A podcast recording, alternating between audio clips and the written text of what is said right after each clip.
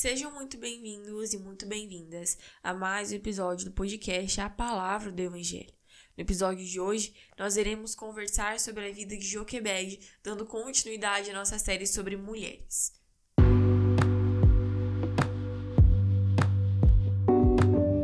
Eu me chamo Aimee e eu apresento esse podcast desde o ano de 2021, em que ele foi criado. A Palavra do Evangelho tem como objetivo propagar as boas novas de salvação e te ajudar na sua caminhada em seu dia a dia com Jesus. Eu espero que você goste e seja edificado por esse conteúdo.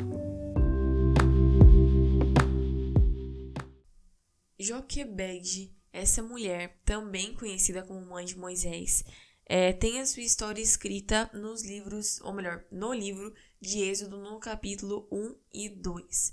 Mas antes de eu começar a realmente relatar e compartilhar com vocês algumas das características da vida dela, eu gostaria de dar uma breve contextualização do que estava acontecendo naquele tempo. Então, o que estava acontecendo naquele tempo era que o povo de Israel estava cativo no Egito, eles estavam sendo escravizados ali, oprimidos pelo faraó. E faraó, ele dá uma ordem, né? Ele solta aí uma ordem, um mandamento de que ou todos os meninos que nascessem, todos os recém-nascidos meninos, deveriam ser lançados no rio Nilo.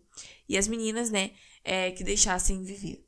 E Joquebed, que era da tribo de Levi, casado também com um homem da tribo de Levi, se encontrou grávida é, de Moisés.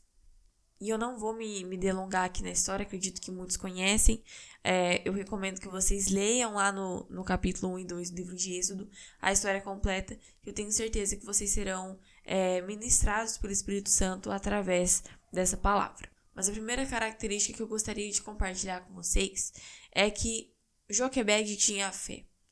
E uma das ações que ela faz que mostra isso, até porque a fé né? Ela é morta se ela não tiver ações.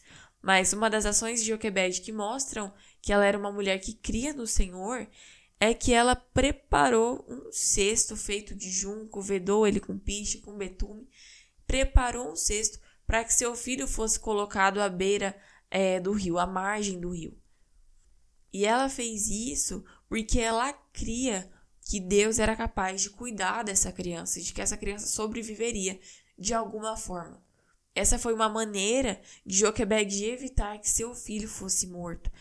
E algo muito interessante que eu percebi enquanto eu li essa passagem é que, ao contrário do que muitos pensam, inclusive eu, eu também achava que era assim, é, Joquebed não colocou Moisés dentro do rio. Então, Moisés não estava no, no curso do rio. Moisés estava na margem do rio. Até porque, quando a filha de Faraó estava passeando com as suas servas, elas encontraram Moisés na beira do Nilo. Mas voltando aqui e continuando, outra característica é que Joquebed foi fiel aos intentos do Senhor.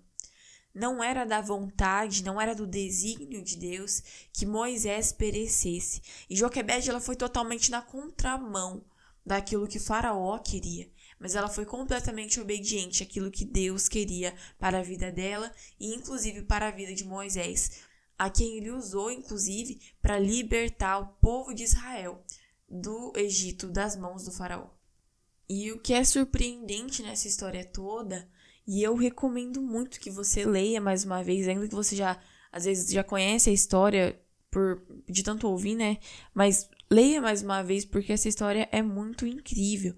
Porque o que acontece é que Joquebed, na sua atitude de fé, de deixar a sua criança ali em meio ao junco, na beira do Nilo, ela é recompensada pelo Senhor por essa atitude. De forma que, posteriormente, ela recebe até salário para cuidar, para criar o seu próprio filho. E aqui a gente vê o cumprimento da palavra do Senhor quando está escrito lá em Romanos que todas as coisas cooperam para o bem daqueles que amam a Deus. Joquebed, ela confiava, ela confiou e esperou no Senhor. Ela talvez não sabia o que iria acontecer, mas ainda assim ela depositou a confiança dela. Ela fez o que ela podia e, e confiou no Senhor, esperou nele. E ele ouviu ao seu clamor.